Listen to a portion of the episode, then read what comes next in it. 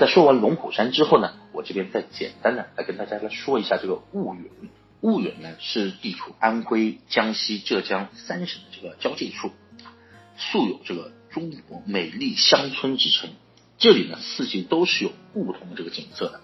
春季的话呢是可以来看这个油菜花，品这个春茶；那么秋季呢是可以赏这个红叶，看这个晒秋，或者是拍摄这个晨雾。在人少的这个淡季呢，还可以来小住几天，逛逛这个古村，欣赏一下这个呃徽派居民的这个一个建筑。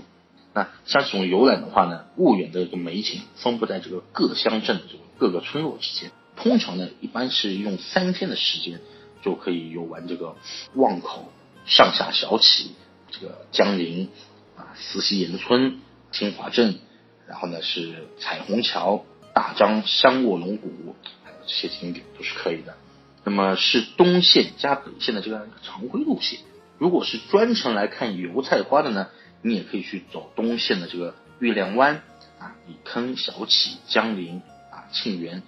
如果说只是为了这个深秋的这个红叶和这个晨雾而来的话，那么就要去这个长溪，还有是石城城村，或者呢是去这个小永黄岭啊，这个就对了，不会有错啊。那么婺源啊。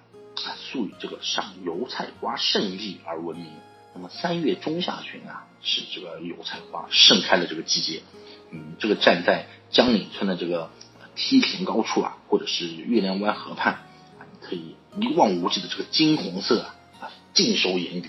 还有这个沁园啊，上下小起望茶，还有是关坑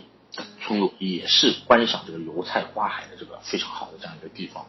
那么婺源的绿茶呢，也是成名已久的。春季来婺源啊，你别忘了就是品茗春茶啊。深山中的这个长溪村是婺源高山茶的这个产地，您可以在这里去参观制茶车间，并且是亲手去体验一下这个采茶。那么深秋的这个婺源也是美不胜收的。十一月中下旬啊，是这个赏红叶、黄叶、观晨雾的这个理想时节。你在这个大山深处的这个村落，被这个薄雾笼罩。大片的这个红枫和银杏啊，映衬这个乡村的这个白墙黑瓦，在雾中若隐若现，啊，非常非常的迷人。那么石城、黄岭、小勇啊、思溪岩村等村落啊，均是观赏这个秋景的好去处。在这个古村黄岭，你还可以看见这个民俗景观晒秋，就是什么家家户户的屋顶上晒着这个红辣椒、稻谷的农作物，你登高远望，一片壮观的这个红黄景色，美不胜收。那么婺源呢，也是徽州文化的这个发祥地之一嘛。那你来到这里的话呢，一定要去这个云村落，对吧？去逛一逛，那么感受一下那里这种古朴宁静的生活气息啊。您在这个各个村落的这个呃这个巷间啊，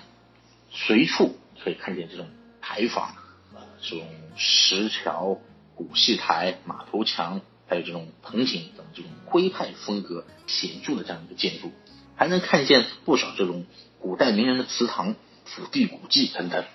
啊，李坑、小起、望口村都是有不少的这样一个古迹的。那么以前啊，曾拍摄在那个《聊斋》，就是一九八七年版的这个《聊斋》的这个四溪岩村，以及婺源的这个廊桥、彩虹桥，也是不容错过的这样一个景点。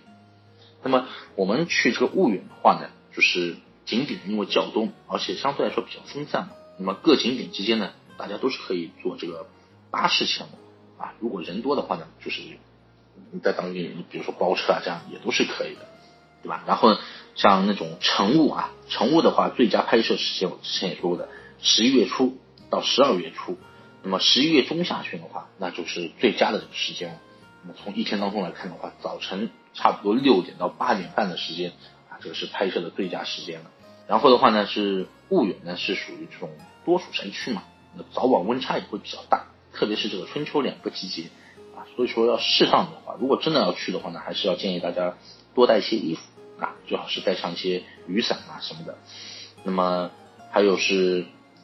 提醒大家一下，就是你找包车的时候，不要选择就外观看起来很破旧的这种车辆，一般这种车辆的话，车况都是比较差，而且很容易会抛锚的，会耽误你大家这个行程，